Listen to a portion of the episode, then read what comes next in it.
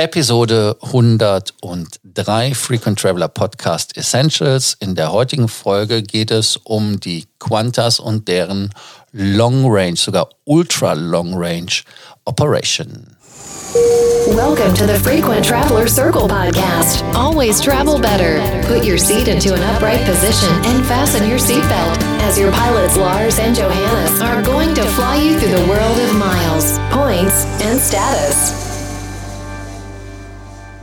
In den vergangenen Jahren haben wir ja einen wahnsinnigen Wettlauf um die längste Flugroute gesehen zwischen verschiedenen Airlines. Da hatte immer mal jemand anderes die Nase fern. Ähm, ein Beispiel, was viele sicherlich kennen, ist der Flug von Singapore Airlines, der von Singapur bis nach New York geht. Und seit einiger Zeit ist Qantas ja mit einem Flug von Australien, genauer gesagt von Perth nach London, also nach Europa, der absolute Spitzenreiter in dem Bereich. Man fliegt das Ganze mit einer 7 787-9. Ähm, in der Einrichtung sind es sogar 18 Stunden Flugzeit, in der anderen natürlich durch den Wind dann etwas weniger. Und man hat da eine Zweiklassenbestuhlung verbaut, also man bietet eine Premium Economy und eine Business Class an. Das ist sehr interessant insgesamt, weil in den vergangenen 10, 20 Jahren diese Ultralangstrecken eher auf dem Rückzug waren und jetzt mit den neuen Generationen von Flugzeugen das Ganze auf einmal wieder wirtschaftlich wird. Die Route hat Qantas sich auch von gezeigt, ist, äh, ist sehr überzeugt von der Route Qantas, weil man eben sagt, äh, das läuft entsprechend gut. Wir haben da nahezu Vollauslastung und die Leute scheinen scheinen auf solche langen Flüge zu stehen und das lieber zu machen, als äh, zum Beispiel in Dubai, was ja die bisherige Option von Qantas war, einmal umzusteigen. Lars, kannst du dir das vorstellen, einen 18-Stunden-Flug in einer 7879 zu verbringen? Oder ist das was, wo du sagst, da ist es doch viel besser, wenn man zwischendurch mal aussteigen kann, sich die Beine vertritt und dann den zweiten Teil der Reise antritt? Ja, das ist das äh, Thema, dass man äh, natürlich die Flugzeit so lange hat. Ich von Dubai aus sind die Flugzeiten ja auch alle relativ lang, 14 Stunden, 15 Stunden. Das ist schon eine lange Zeit. Und äh, ja, ich sag mal so, wenn man aus Australien kommt, äh, dann bleibt einem ja nichts anderes übrig. Der CEO von Qantas, das ist ja der äh, Kollege, der vorher bei den Freunden von Jet, also der einzigen funktionierenden Billigablegerfirma von einer Fluggesellschaft äh, gearbeitet hat, der hat äh, gesagt, dass ja die Strecke von Perth nach äh, London die erste Strecke bei Qantas in der Gruppe ist, die vom Beginn an ja äh, profitabel war. Also das heißt, der Bedarf ist da und Alan Joyce, das ist der Name, der mir eben nicht auf der Zunge lag, der äh, hat natürlich auch ein, ein Bedürfnis, schnell von Australien nach Europa zu kommen, weil er selber ist ja ihre und man äh, sagt da ja auch ganz klipp und klar von Qantas aus, der Bedarf ja, ist da, weil wie willst du denn von, von Australien nach Europa kommen? Also du, du kommst ja eh nach Australien äh, äh, nur über Singapur, das ist ja das Ding gewesen. Dann sind sie über Dubai geflogen mit dem Deal. Also du musst halt immer umsteigen. Und man hat halt bei Qantas auch festgestellt, dass die Leute bereit sind, eine Art Premium zu bezahlen, um schneller nach Europa zu kommen. Ein Beispiel ist ja zum Beispiel auch Emirates. Emirates fliegt ja von Dubai aus direkt nach Auckland, also Neuseeland, was ja auch um die Ecke liegt. Und der, dieser Flug ist zweieinhalb Stunden schneller in, in Auckland als die Flüge, die man gemacht hat über Melbourne, über Sydney äh, und dann weiter. Und die Leute bezahlen dafür in der Tat mehr Geld. Und der Flug von Dubai war ja auch nach Auckland 17 Stunden, wenn ich das richtig im Kopf habe. Das war mal der zweitlängste und für eine ganz kurze Zeit ja auch der längste Flug, bis die Qatar Airways den, den abgenommen hat und jetzt natürlich dann die Singapore Airlines den abnimmt.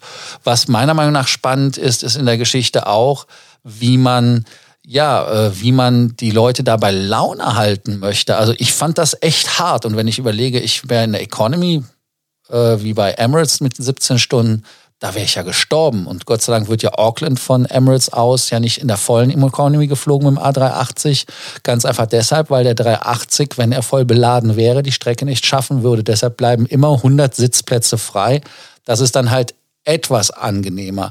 Und da muss man halt wirklich schauen, wie Qantas dann das macht. Und was ja auch wichtig ist in der Fragestellung, Johannes, ist ja auch das Fluggerät. Also wobei 787 und A350, äh, ist das so ein großer Unterschied?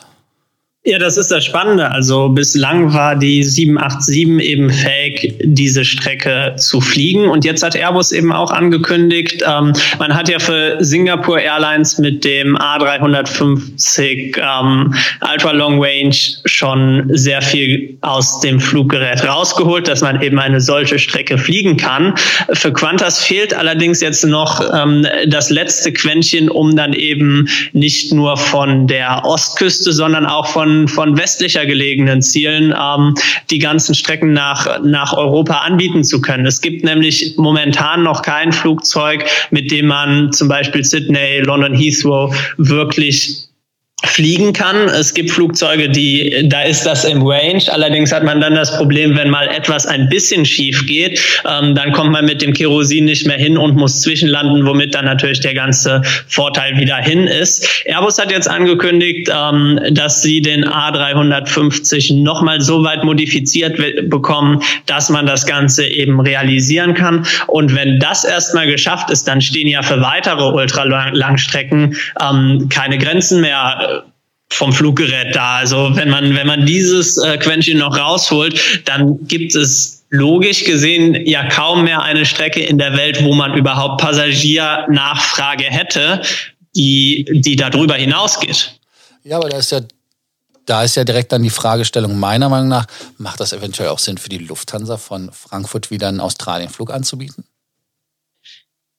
Ist eine gute Frage. Also ich denke, da, da wird man sehen, Lufthansa macht das ja gar nicht mehr. Also man sieht Lufthansa-Flugzeuge nicht mehr auf dem australischen Kontinent. Man hat allerdings natürlich mit Singapore Airlines da einen Partner, mit dem man das Ganze anbieten kann. Es gibt ja auch das, äh, das Joint Venture mit Cathay Pacific, über das man das Gleiche anbietet. Von daher denke ich tatsächlich, dass die Lufthansa sich da nicht reinwagen wird. Man muss auch sehen, dass eine einzige Strecke so zu bedienen ähm, natürlich sehr viel Aufwand ist, weil man dafür trotzdem das Fluggerät braucht. Und wenn man das dann auf anderen Strecken nicht einsetzen kann, das längste Ziel sonst ist ja derzeit Buenos Aires, sehe ich Frankfurt, äh, Australien tatsächlich eher als Strecke, die dann eventuell die Qantas auch wieder aufnimmt und abdeckt mit einem Non-Stop-Flug.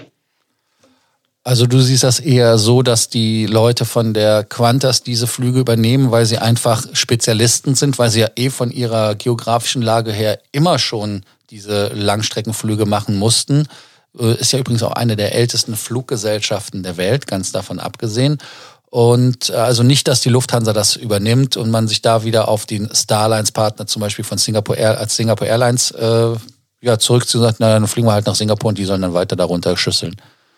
Ganz genau, das wäre meine Vermutung. Ich hab, äh, kann natürlich auch nicht äh, vorhersehen, was in Frankfurt entschieden wird. Allerdings würde es für mich sehr wenig Sinn ergeben, wenn man sich jetzt extra eine Teilflotte anlegt, um diese eine Strecke bedienen zu können gerade weil man da ja dann vor Ort auch mit, mit den Weiterflügen eher problematisch aufgestellt wäre. Qantas könnte das ja vor Ort ziemlich gut abdecken. Und ich denke einfach, dass, äh, dass Qantas als Langstreckenspezialist, man muss sich anschauen, wo, wo liegt Australien, die können ja quasi äh, in, in jedes andere Land nur Langstrecke fliegen, dass die da einfach die, die natürliche Airline für sind, so eine Strecke anzubieten, wenn denn überhaupt auch ausreichend Nachfrage besteht. Man muss ja schon auch nochmal ins Verhältnis setzen, dass London vom, vom Heimatmarkt deutlich stärker ist als Frankfurt. Und wenn man jetzt äh, Frankfurt dann als Destination noch fiedern müsste, also dass man sagt, äh, Leute aus anderen Ländern können nach Frankfurt kommen und dann diesen Langstreckenflug machen, dann wäre für mich direkt schon wieder die Frage, ob diese Leute dann tatsächlich noch bereit sind, einen Aufpreis dafür zu bezahlen oder ob die sagen, wenn ich sowieso umsteigen muss, dann kann ich das auch in, in Dubai, Doha oder sonst wo machen.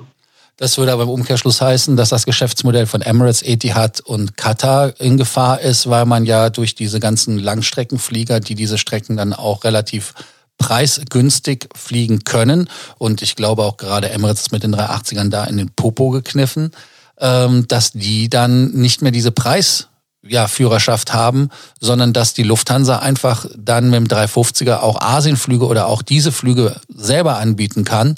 Wir gehen jetzt natürlich etwas von der Qantas weg, das ist mir bewusst.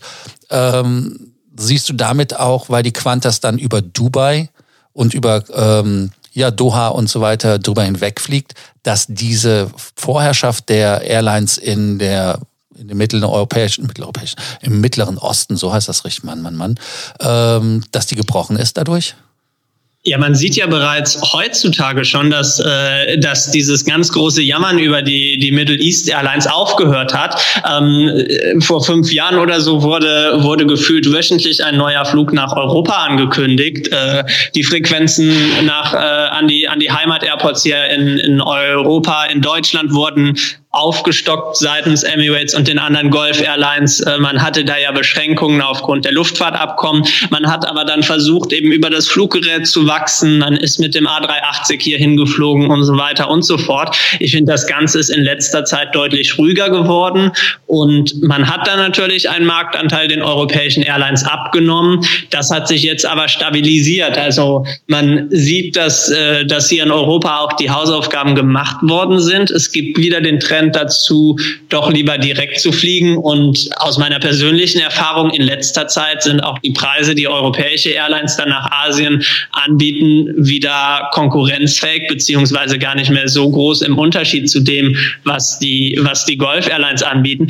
Also ich glaube schon, dass äh, dieses Hub-Modell durch die neue Generation von effizienten Langstreckenjets wie dem A350 und so weiter teilweise wieder obsolet wird. Diese Vorteile hatte man früher sicherlich, als es, als es eben hier in, in, Europa ist man mit dem A340 geflogen. Und das Ding hat nun mal sehr viel Kerosin verbraucht, gerade auf Langstrecken, wo man dann ja in den ersten Stunden auch einen unglaublichen Teil äh, des Energieaufwands dazu benutzt haben musste, um überhaupt den Kraftstoff in der Luft zu halten. Das Ding war ja unglaublich schwer. Und das können die neuen Jets tatsächlich auch auf Langstrecken deutlich besser. Und Somit glaube ich nicht, dass, äh, dass das alles vor dem Zusammenbruch steht. Aber man sieht ja, Emirates ist, äh, nachdem man beim A380 den Schluss gemacht hat, jetzt auch wieder mit Boeing am Verhandeln, um die 777-Order etwas anzupassen. Also ich glaube, ganz so ambitioniert wird das Wachstum in den nächsten Jahren nicht mehr sein, sondern dass man da auch am Golf eine gewisse Konsolidierung sehen wird. Ja, da bleibt uns nur noch das Fazit. Und das Fazit ist ganz einfach, für Australien machen diese Flugzeuge Sinn. Für Qantas macht Ultra Long Range einen Sinn, weil, die, weil der Quellmarkt da ist, das gerade auch in den englischsprachigen Raum macht es Sinn. Ob es jetzt für mich persönlich Sinn macht, mit der Qantas durch die Weltgeschichte nach Australien zu fliegen, vielleicht einmal, um es gemacht zu haben, aber als Daueraufabflug, äh, äh, Gott sei Dank, kommt das für mich ja nicht zur Disposition. Also ich finde es rein vom, vom Fliegerischen her interessant. Ich finde es auch interessant als Passagier und was die für Lösungen anbieten, um solche langen Flüge aushaltbar zu machen. Aber ansonsten, ähm, wie wir schon festgestellt haben, für andere Fluggesellschaften so extrem macht es wahrscheinlich keinen Sinn, also dass die Lufthansa da irgendwann Flüge wieder direkt nach Hawaii anbieten wird oder dann nach Australien, sehen wir im Moment nicht so. Deshalb wieder danke, dass ihr uns zugehört habt. Wir freuen uns, wenn ihr bei der nächsten Folge wieder dabei seid beim Frequent Traveler Podcast und nicht vergessen, den Podcast zu abonnieren. Das war das Wort, was wir in der Folge davor gesucht hatten. Subscribe im Englischen und im Deutschen abonnieren. Bis dann. Do not forget that you can always email us, message via Facebook or WhatsApp, and can include your photos too. Your story will be covered here on an episode of the Frequent Traveler Circle podcast. Always travel better.